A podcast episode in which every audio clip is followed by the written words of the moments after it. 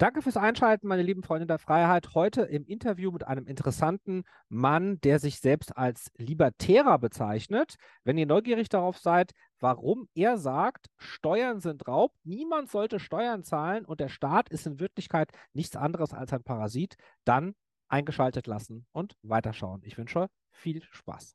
Herzlich willkommen, liebe Zuschauer, bei einem neuen Video. Mein Name ist Antoine Richard und heute rede ich mit Alexander Kreis ja, ein hoffentlich sehr interessanter Gesprächspartner zum Thema Freiheit, Libertarismus. Er hat ein Buch geschrieben, das einen ziemlich krassen Titel hat, nämlich Parasit Staat. Herzlich willkommen, Herr Kreis. Hallo, Herr Richard. Wie geht's Ihnen? Ja, alles gut soweit. Es ist Freitagnachmittag, die Sonne scheint, alles wunderbar. Sehr schön. Sie haben ein Buch geschrieben und am Anfang dieses Buches haben Sie erklärt, warum Sie es geschrieben haben. Und zwar, äh, wenn ich es richtig verstanden habe, um eine Ehekrise zu vermeiden. Äh, ja, das ist ja auch mal ein sehr interessanter, triftiger Grund, um ein Buch zu schreiben. Erstmal ist es Ihnen geglückt, die Ehekrise zu verhindern. Und warum müssen Sie ein Buch schreiben, um eine äh, Krise mit Ihrer Frau zu verhindern? Naja, die die Ereignisse rund um Corona in den letzten zwei Jahren, die lassen ja, glaube ich, niemanden so, so richtig äh, cool. Und ähm, ich habe mich in den letzten Jahren schon so häufig über den Staat echauffiert. Äh, jetzt hat Corona die Sache auf die Spitze getrieben. Und ein Buch zu schreiben ist einfach wie eine Entladung von aufgestauter Energie. Und äh, das war einfach an der Zeit, das zu tun. Okay. Sie sind eigentlich Ingenieur, äh, 71 geboren, verheiratet, haben einen Sohn. Also Sie sind eigentlich von Beruf nicht Autor, aber Sie haben sich jetzt Ihren Ärger von der Seele geschrieben. Das Buch hat eben vor allem was zu tun, nicht mit Corona, sondern mit dem Staat, wie ein Staat funktioniert, was ein Staat ist. Es geht um Kommunismus, es geht um Sozialismus. Und ja, Sie erklären in dem Buch äh, sehr viel auch zum Thema Libertarismus. Äh, könnte man das so sagen? Sind Sie ein Libertarist? Und wenn ja, was ist das? Ja, also ich bin Vollblut-Libertarist. Es gibt da auch verschiedene Abstufungen der Libertären. Es gibt äh, zum Beispiel welche, die durchaus noch einen rudimentären Staat, einen sogenannten Nachtwächterstaat akzeptieren, der eben für Sicherheit, äh, für den Schutz der Grenzen und so weiter verantwortlich ist. Und libertär, da steckt ja das Wort Liberté, also Freiheit drin. Und das bedeutet eben die Freiheit von staatlicher Bevormundung, wenn man so möchte, und eben, eben Freiheit und Unabhängigkeit. Ja, so kann man es kurz zusammenfassen. Mhm. Das ist ja eine ziemlich krasse Einstellung, würden viele sagen. Auch einfach den Staat als Parasiten zu bezeichnen, ist ja ziemlich krass. Der Staat erfüllt ja sehr viele Aufgaben. Er baut Straßen, Krankenhäuser, Schulen, Kindergärten, Verwaltung, Gesetze, Gerichte, Polizei und so weiter. Da sieht jetzt der Normalbürger schon komplett sein normales Leben in sich zusammenfallen und draußen herrscht Anarchie. Die Leute schlagen sich die Köpfe ein hm. und äh, ja, natürlich können Sie das jetzt vielleicht nicht in einem Satz beantworten, aber vielleicht an einem Beispiel oder so. Also, ähm, wenn jetzt der Staat all diese Aufgaben übernimmt und Sie sagen, ja, eigentlich würde ich mir wünschen, der würde diese Aufgaben nicht mehr übernehmen, wer macht's denn dann? Also der Libertäre hat vor allem auch eine ganz andere Sicht auf die Welt. Und Sie sagen jetzt, das ist ja eine krasse Einstellung. Ich finde krass, das, was der Staat eigentlich macht. Denn erstmal gibt es eine Wirtschaft und die gibt es schon lange, lange Zeit, bevor es den Staat überhaupt gegeben hat, dass Menschen miteinander äh, wirtschaften. Und der Staat ist eigentlich der krasse Part, meiner Meinung nach. Also abgesehen davon, dass er Kriege erklärt und für Kriege verantwortlich ist, das ist jetzt so mal das krasseste Beispiel. Sind Aber Libertäre also auch Pazifisten? Absolut, absolut, ja. Wobei natürlich immer das Thema Pazifismus, äh, muss man ja auch genau hingucken. Natürlich werde ich zu der Waffe greifen, wenn ich mich verteidigen muss. Also wenn jemand äh, an mich herantritt und will mein Eigentum, dann gibt es äh, zwischen die Augen. Aber grundsätzlich bin ich äh, ein friedlebender Mensch. Ja? Don't tread on me ist ja so der Slogan. Tritt nicht auf mich drauf, dann lasse ich dich auch in Ruhe. Das ist ja so der libertäre äh, Slogan oder das Anti-Aggressionsprinzip. Und Aber zu diesem zum Staat zu diesem Slogan gibt es ja ein ja, inoffizielle, ein inoffizielles Wappen der Leute, die sich als Libertär bezeichnen. Das ist so ein, vielleicht schaffe ich das einzublenden. Das ist dann so eine, eine Schlange auf so auf gelbem Grund und die Schlange sagt, tritt nicht auf mich. Jetzt ist ja eine Schlange erstmal genau. für mich äh, ein Wesen, wo ich sage, das kenne ich aus der Bibel, das ist eigentlich nicht so sympathisch.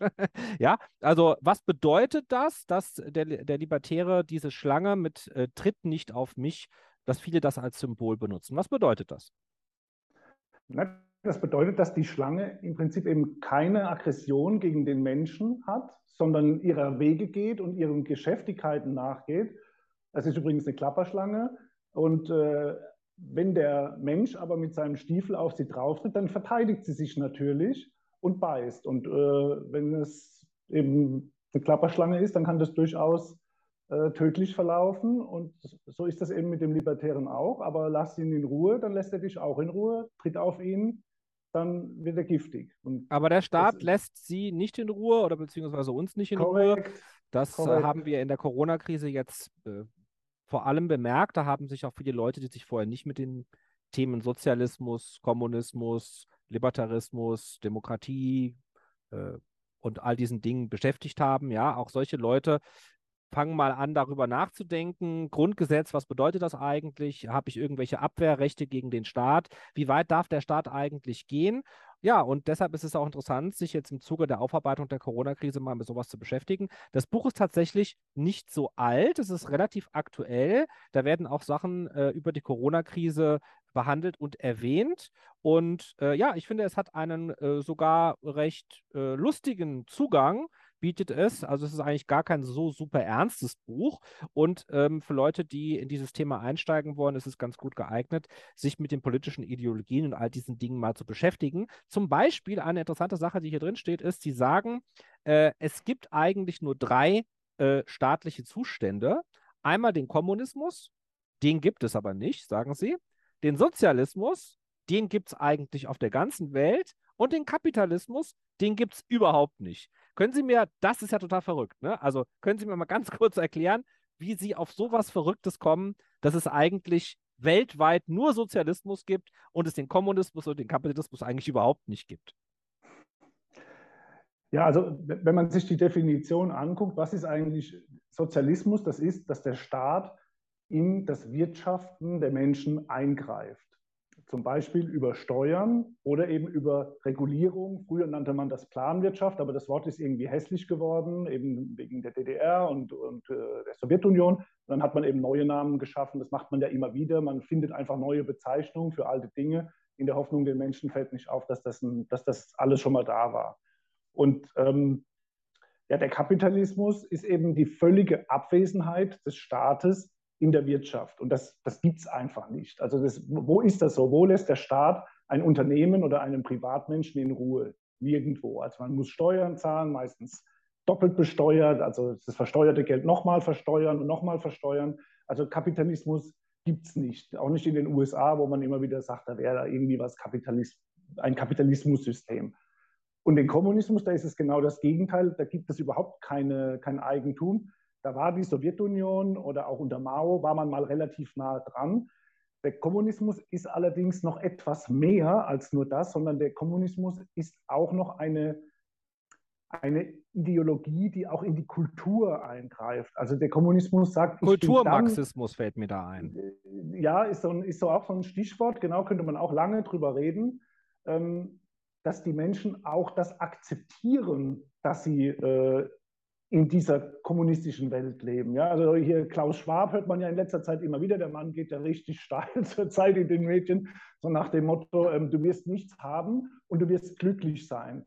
Das, das ist ja dem sein Schlachtruf sozusagen, oder es wird zu seinem Schlachtruf gemacht. Aber so Eigentlich ein kommunistischer, ein kommunistischer Schlachtruf. Absolut, absolut. Es gibt nichts Kommunistischeres als diese Aussage.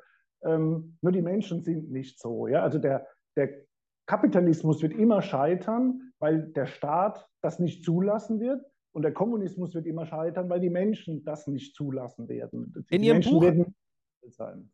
In Ihrem ja? Buch erklären Sie, dass der Kapitalismus Ihrer Meinung nach der Urzustand ist, aus dem die Menschen einfach natürlicherweise herauskommen. Es ist also gar keine Ideologie, der Kapitalismus Ihrer Meinung nach, sondern der freie Markt, das freie Wirtschaften ist einfach der Normalzustand. Und alles andere, was darauf aufbaut, bezeichnen Sie als Ideologie. Könnte man jetzt einfach auch mal äh, anders gesagt sagen, Libertäre sind ideologiefrei. Also der Libertarismus ist eigentlich gar keine Ideologie, sondern der ist die Abwesenheit von Ideologie. Absolut richtig, genau. Das Problem ist, dass der Libertarismus, genau wie der Kapitalismus, auf Ismus endet. Und die Menschen glauben dann eben, ah, Ismus, das ist bestimmt wieder so so ein in der irgendwie verstecktes Paket, das jemand verkaufen will, wieder so eine Ideologie, wie der Katholizismus eine Religion ist oder so. Aber es ist leider nicht so. Und was heißt nicht leider? Es ist nicht so. Der, der, der Libertäre, da steckt ja das Wort Liberté, also Freiheit drin. Und der, man will, man soll sich befreien von all diesem Schmutz, der in den Hirnen der Menschen über äh, den Mainstream oder die Schule, über das Bildungssystem reingekommen ist und der Ablehnung von jeglicher religiöser, politischer Ideologie und ähm, ja auch, was es alles gibt, also ähm, Kulte oder äh, was Scientology und alles Mögliche, was es da so gibt, das äh, hat bei, mit dem Libertarismus alles überhaupt nichts zu tun. Sie erklären in dem Buch äh, sehr viel über den Staat, wie ein Staat funktioniert, wo ein Staat nicht funktioniert, warum Sie viele ja, Dinge, die in einem Staat ablaufen, kritisieren. Sie schreiben hier zum Beispiel, ist sehr interessant, auch ganz groß geschrieben. Der einzige Satz, den Sie hier in Großbuchstaben komplett geschrieben haben, mit Ausrufezeichen, ist der Satz, der Staat erwirtschaftet kein Geld. Sie erklären dann auch genau, ja, warum das so ist und dass es eigentlich ja die Unternehmer sind, die das erwirtschaften, die äh, Handwerker, die äh, Besitzer die von Fabriken und so weiter.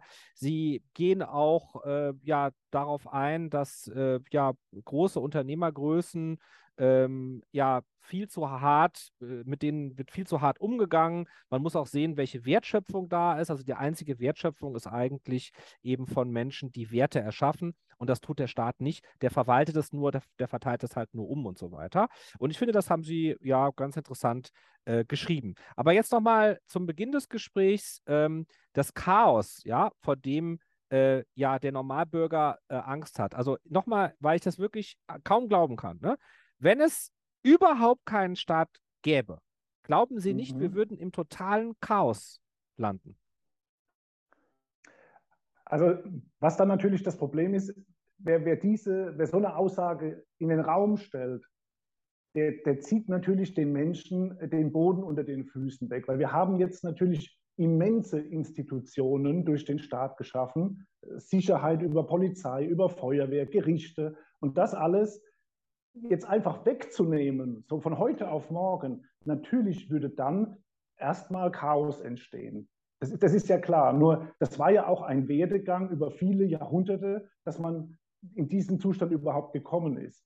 Der war ja aber vorher auch nicht da. Also es gab ja erst ein, eine Menschheit und ein Wirtschaften und ein, ein Miteinander, bis dann irgendwann mal dieser Staat in, in, im Sinne von Nationalstaaten? Noch früher von mir aus, man kann sogar auch in, in Königreiche zurückgehen, wo irgendein König irgendwann mal mit seinen da war er noch kein König, sondern einfach nur ein Ritter, der dann irgendwie gesagt hat, ich beschütze euch vor den bösen, bösen äh, Robin Hoods dieser Welt oder keine Ahnung. Und dann hat man gesagt, okay, ihr braucht Schutz, ich gebe euch diesen Schutz, dafür gebt ihr mir Geld.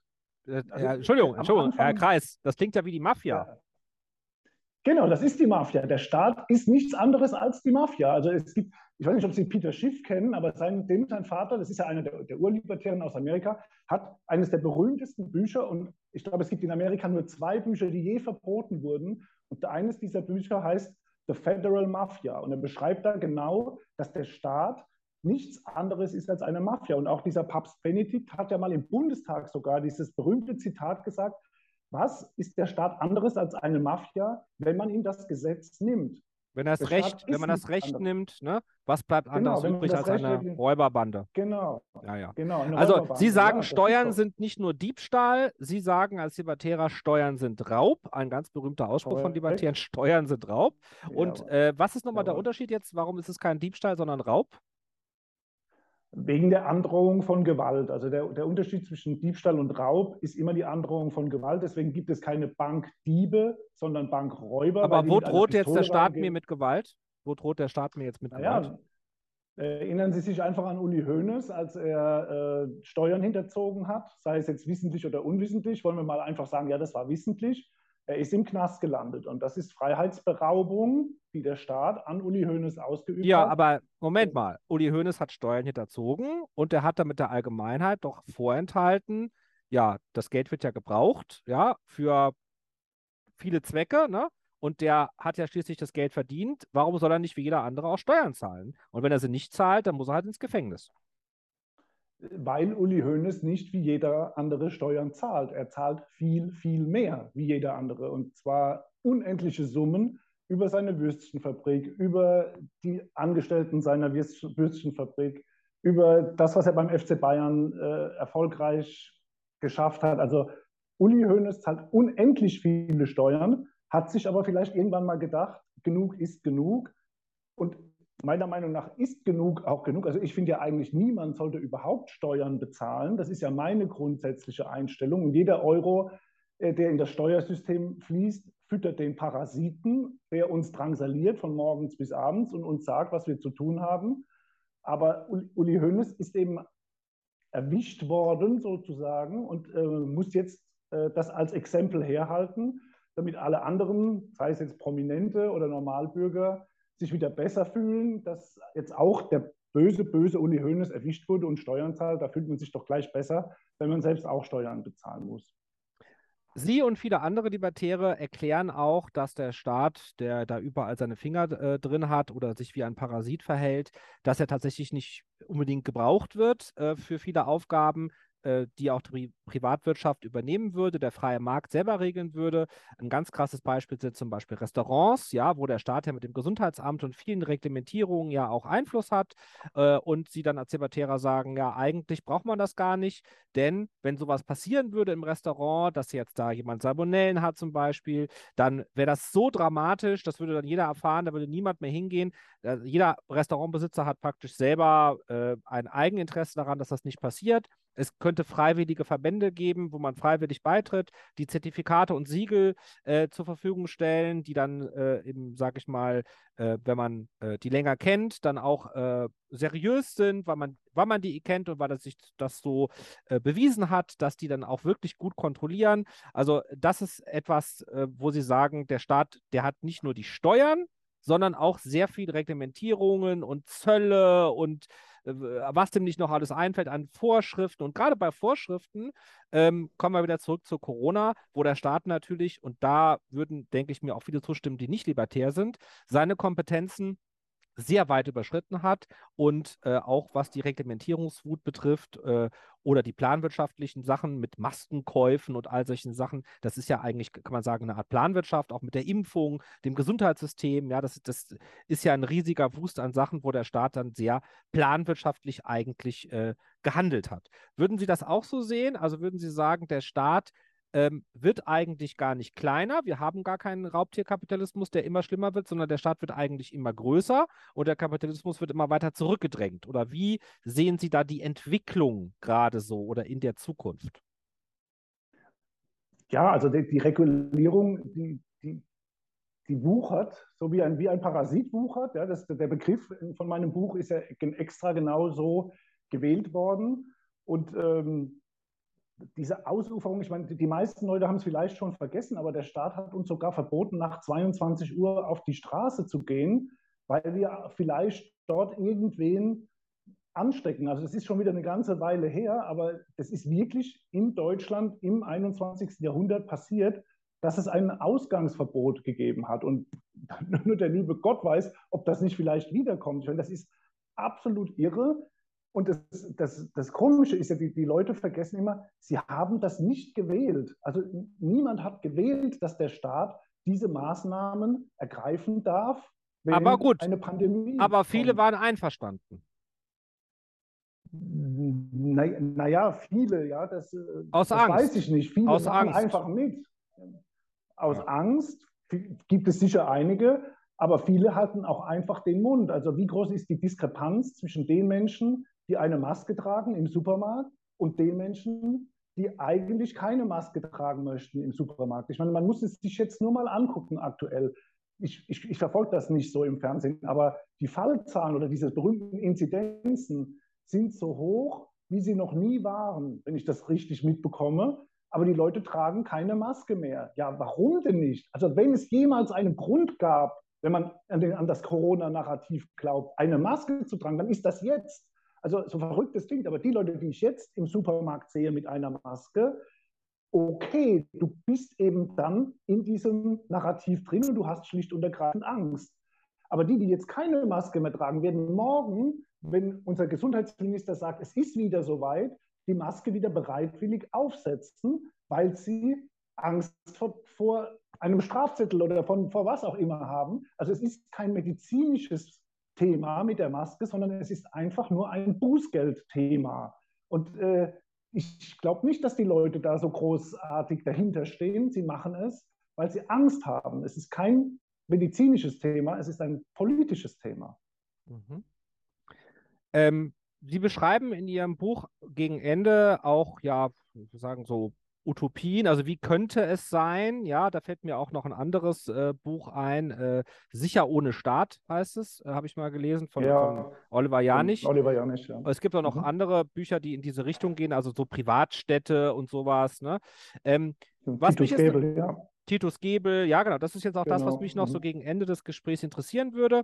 Äh, zunächst mal, ja, wenn Sie Lust haben, können wir gerne noch mal über das eine oder andere Thema vielleicht mal sprechen. Gerne. Ähm, gerne können die Zuschauer auch unter das Video schreiben oder gebt mal einfach einen Daumen nach oben, wenn ihr sagt, wir wollen den Herrn Kreis auch mal live haben, ja, dass man auch mal im Chat ein bisschen was äh, fragen kann oder so oder nochmal zu einem anderen Thema und dann kann ich Sie gerne anfragen, Herr Kreis, ob Sie Lust haben, darüber nochmal zu klönen. Ähm, was hätten Sie noch außer Ihrem Buch natürlich, ja, das, das verlinke ich natürlich auch hier unter dem Video, Parasit Staat. Ähm, was kann man so lesen, um in, den, äh, in das Themengebiet Libertarismus so mal reinzukommen? Oder wenn man sich sagt, ich möchte gerne tiefer einsteigen? Mhm. Also ich mache etwas gerne jetzt an der Stelle Eigenwerbung. Mein Buch ist wirklich das beste Buch für einen Einsteiger. Das muss ich wirklich sagen, das sagt nicht nur ich, das sagen auch die Jungs von Liberty Rising. Ich weiß nicht, ob Sie von denen schon mal gehört haben. Das ist so eine junge Vereinigung von Libertären. Und die haben das auch attestiert, weil ich eben in einfachen Worten schreibe.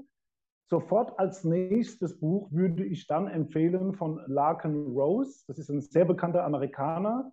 Das Buch Die gefährlichste aller Religionen. Das setzt quasi nahtlos an diesem Buch an und gibt einfach die volle Breitseite gegen den Staat. Also wenn Sie meinen, ich würde hart mit dem Staat ins Gericht gehen, dann empfehle ich von Larkin Rose dieses Buch, Die gefährlichste aller Religionen.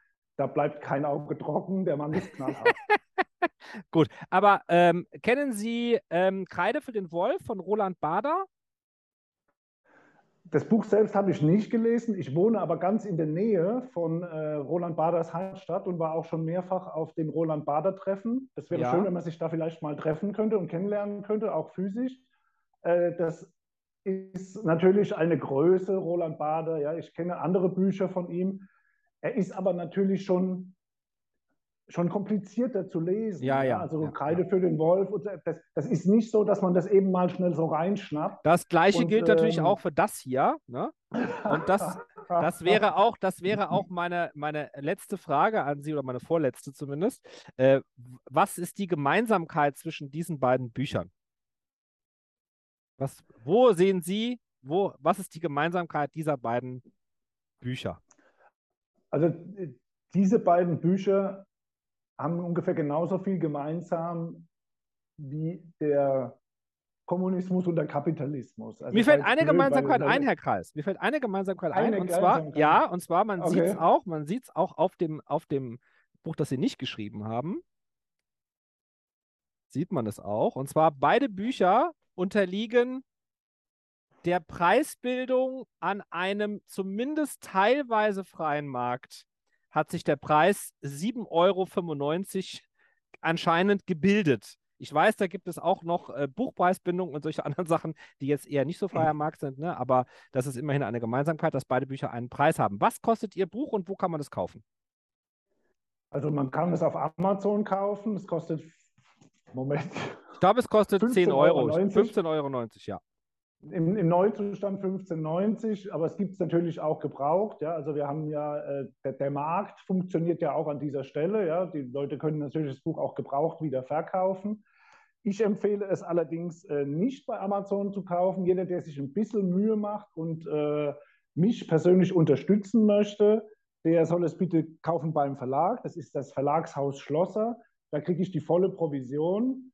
Äh, wenn, wenn man das über Amazon kauft, nimmt sich Amazon erst schon mal gleich äh, einen riesen Betrag, ich will jetzt nicht über Euros reden, bevor ja. es überhaupt für mich in die Provisionsberechnung hineinkommt. Also, Verstehe. Und auf einem freien Markt will, dürfen diese beiden dürf, ja, konkurrieren also ich, und der Kunde entscheidet, absolut. wo er bestellt. Ich packe beide Links absolut. unten in die Videobeschreibung. Herr Kreis, ich Vielen danke Dank. Ihnen recht herzlich für das Gespräch, wünsche Ihnen alles Gute und äh, ja, hoffe, dass das mit der Ehe hält und es da nicht äh, zu weiteren Streitigkeiten kommt, es sei denn, dass daraus ein neues Buch resultiert. Vielen Dank. Alles Gute für Sie auch. Vielen Dank. Tschüss, Dankeschön, Herr Kreis, und äh, es lebe die Freiheit. So ist das. Ciao. Ja, meine lieben Freunde der Freiheit, wenn euch dieses Gespräch gefallen hat und ihr sagt, es wäre schön, wenn ich da mit dem Herrn Kreis nochmal etwas mehr in die Tiefe gehe oder vielleicht auch mal live Fragen stellen könnt, da würde es mich sehr freuen, wenn ihr einen Daumen nach oben da lasst oder es unter dem Video kommentiert. Auch natürlich über einen Teilen würde ich mich sehr freuen. Und ja, ich hoffe, dass ihr ein paar Einblicke gewonnen habt in das Thema Libertarismus. Mein Name ist Antoine Richard und ich wünsche euch Frieden, Freiheit, Fortschritt und von Herzen ein langes Leben.